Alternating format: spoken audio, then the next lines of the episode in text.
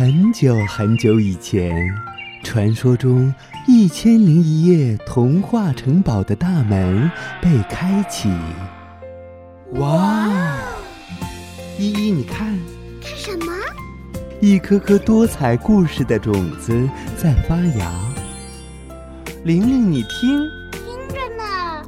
一个个小精灵们，是不是想要告诉我们些什么呢？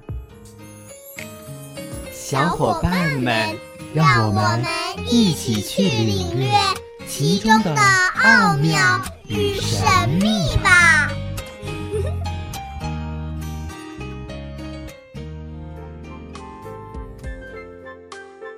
大家好，我是本期小主播张国辉。今天我给大家带来的故事是金斧、银斧和铁斧的故事。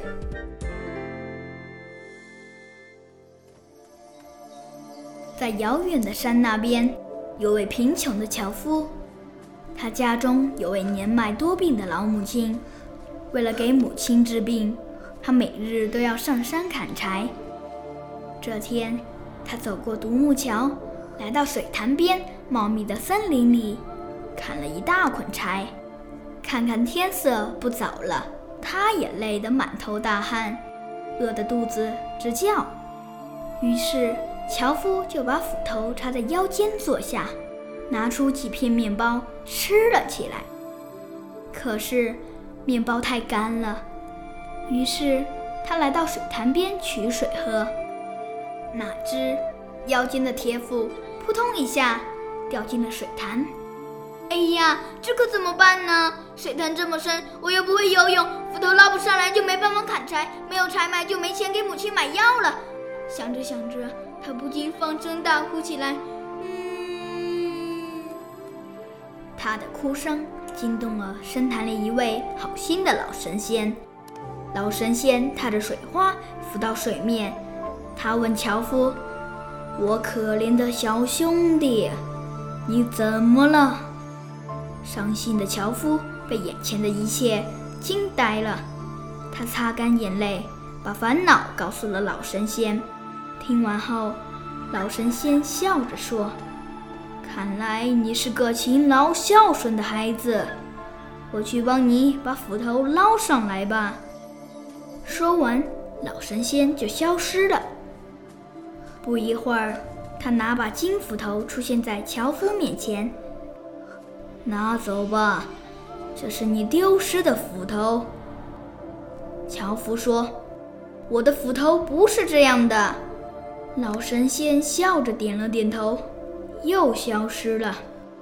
不一会儿，他又拿把银斧头出现在樵夫面前，说：“拿走吧，这是你的斧头。”樵夫摇摇头说：“嗯，这也不是我的斧头。”老神仙笑着点了点头，又消失了。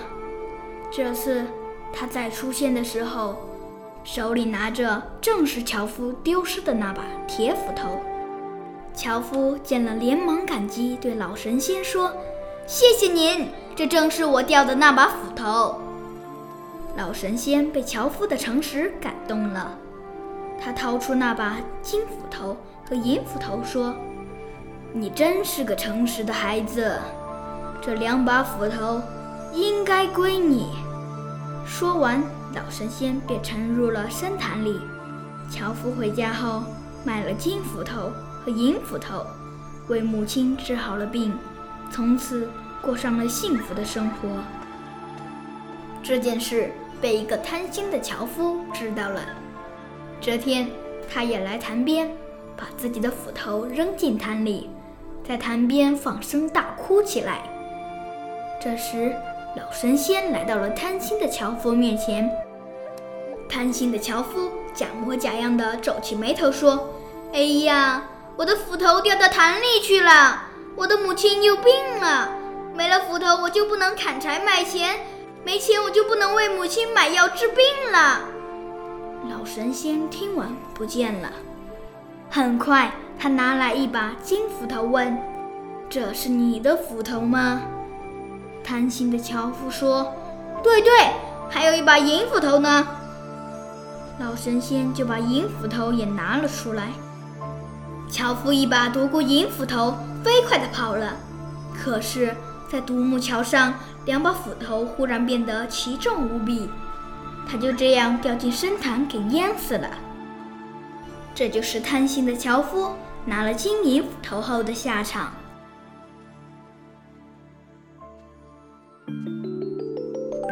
好故事当然要一起分享，好声音当然要一起聆听。一千零一夜，夜夜都有好故事。更多精彩故事尽在《一千零一夜》童话童装。